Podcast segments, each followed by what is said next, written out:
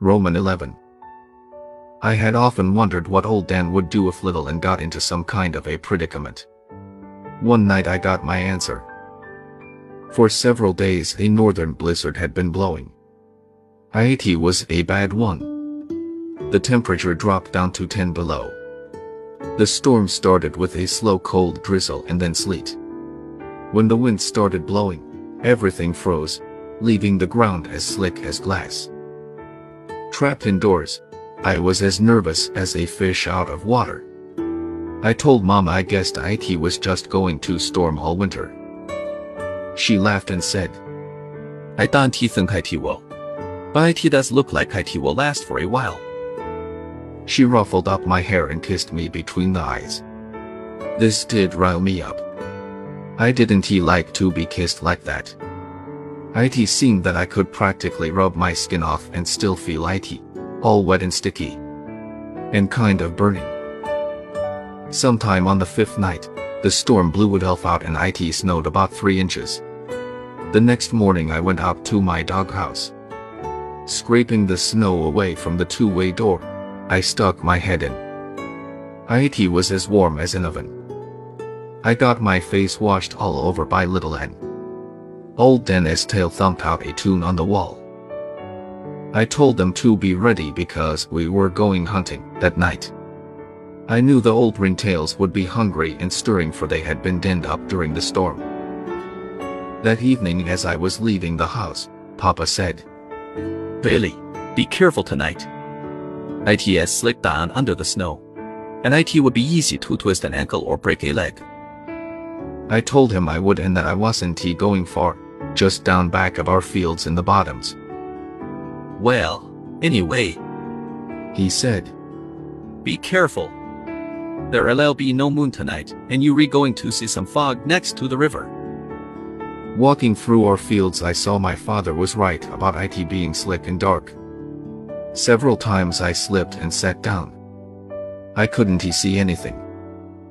Beyond the glow of my lantern, but I wasn't worried.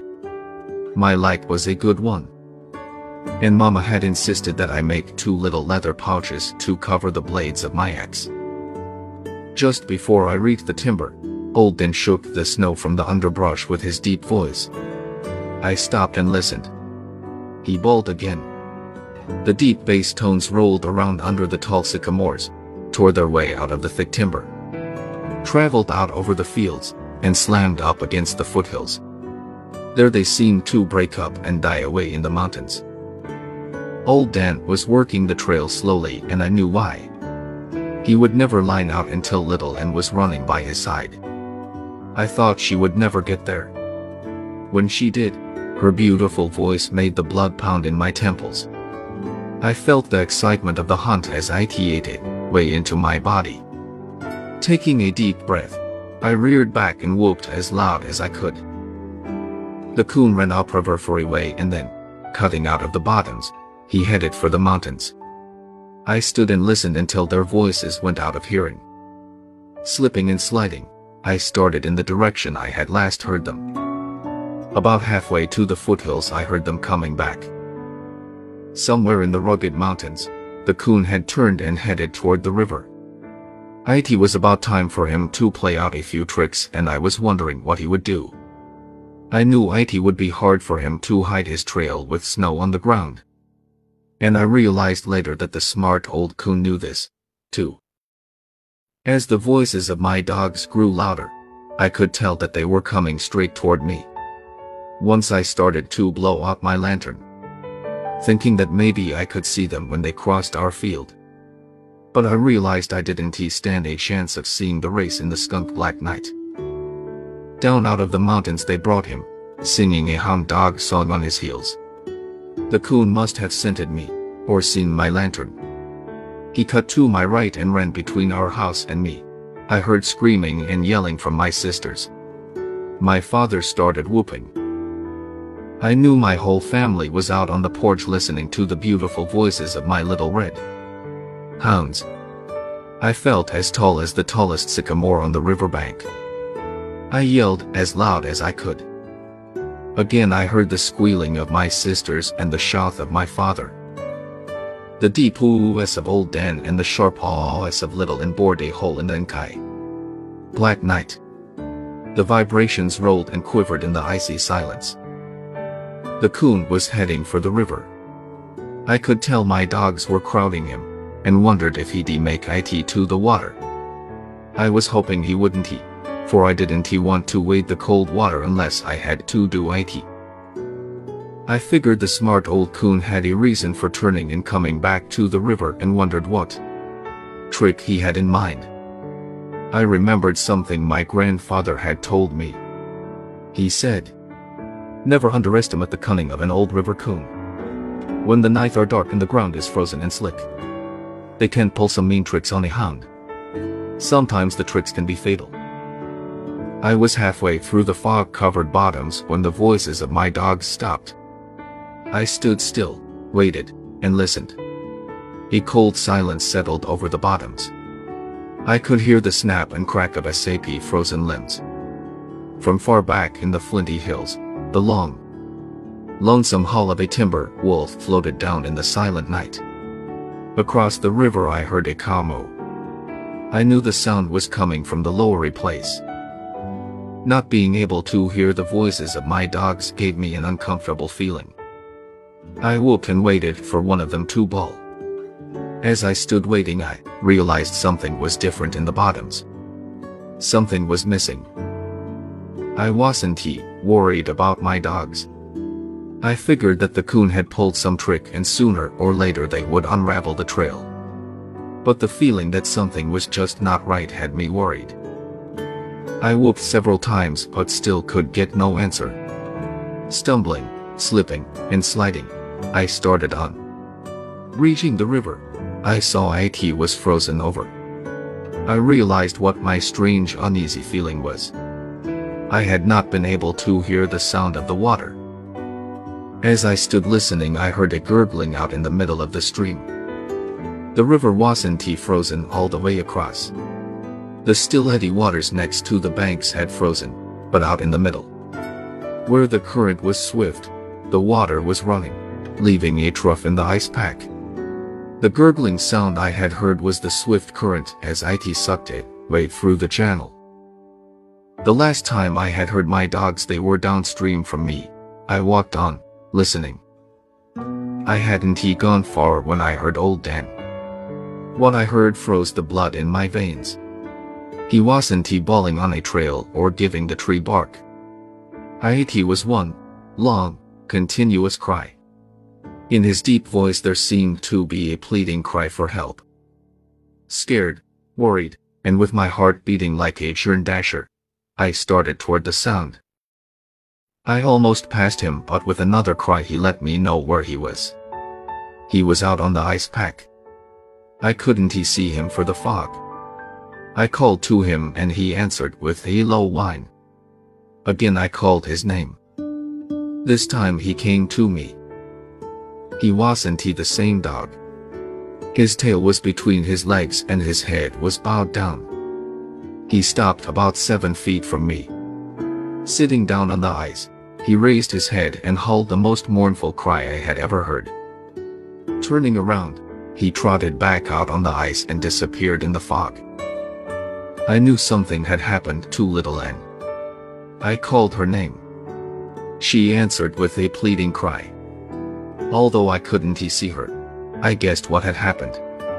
The coon had led them to the river. Running out on the ice, he had leaped across the trough. My dogs, hot on the trail, had followed. Old Dan, a more powerful dog than Little Ann, had made his leap. Little Ann had not made it. Her small feet had probably slipped on the slick ice and she had fallen into the icy waters. Old Dan, seeing the fate of his little friend, had quit the chase and come back to help her. The smart old coon had pulled his trick, and a deadly one it was. I had to do something. She would never be able to get out by herself. It was only a matter of time until her body would be paralyzed by the freezing water. Laying my axe down, I held my lantern out in front of me and stepped out on the ice. It started cracking and popping. I jumped back to the bank. Although IT was thick enough to hold the light weight of my dogs, IT would never hold me. Little Ann started whining and begging for help. I went all two pieces and started crying. Something had to be done and done quickly or my little dog was lost. I thought of running home for a rope or for my father. But I knew she couldn't he last until I got back. I was desperate. It was impossible for me to swim in the freezing water. I wouldn't he last for a minute. She cried again, begging for the one thing I couldn't he give her, help. I thought, if only I could see her maybe I could figure out some way I could help. Looking at my lantern gave me an idea. I ran up the bank about 30 feet, turned, and looked back. I could see the light, not well, but enough for what I had in mind. I grabbed my lantern and axe and ran for the bottoms. I was looking for a stand of wild cane. After what seemed like ages, I found IT. With the longest one I could find, I hurried back. After IT was trimmed and the limber and cut off. I hung the lantern by the handle on the end of IT and started easing IT out on the ice. I saw old Dan first. He was sitting close to the edge of the trough, looking down. Then I saw her. I groaned at her plight. All I could see was her head and her small front paws. Her claws were spread out and digging into the ice. She knew if she ever lost that hold she was gone. Old Dan raised his head and hauled. Hound though he was, he knew it was the end of the trail for his little pal. I wanted to get my light as close to Little Ann as I could, but my pole was a good eight feet short. Setting the lantern down, I eased the pole from under the handle. I thought, I am no better off than I was before. In fact, I am worse off. Now I can see when the end comes. Little Ann cried again. I saw her claws slip on the ice. Her body settled lower in the water. Old Dan hauled and started fidgeting. He knew the end was close. I didn't he exactly know when I started out toward my dog. I had taken only two steps when the ice broke. I twisted my body and fell toward the bank. Just as my hand closed on the root I thought my feet touched bottom, but I wasn't he sure. As I pulled myself out I felt the numbing cold creep over my legs. It looked so hopeless. There didn't seem to be any way I could save her. At the edge of the water stood a large sycamore. I got behind it, anything to blot out that heartbreaking scene. Little Ann, thinking I had deserted her, started crying. I couldn't stand it. I opened my mouth to call old Dan. I wanted to tell him to come on and we'd go home as there was nothing we could do. The words just wouldn't he come out. I couldn't he utter a sound. I lay my face against the icy cold bark of the sycamore. I thought of the prayer I had said when I had asked God to help me get two hound pups. I knelt down and sobbed out a prayer. I asked for a miracle which would save the life of my little dog. I promised all the things that a young boy could if only he would help me. Still saying my prayer and making promises, I heard a sharp metallic sound. I jumped up and stepped away from the tree. I was sure the noise I heard was made by a rattling chain on the front end of a boat. I shouted as loud as I could. Over here. I need help. My dog is drowning. I waited for an answer. All I could hear were the cries of little Ann. Again I hollered. Over here. Over on the bank. Can you see my light? Aye.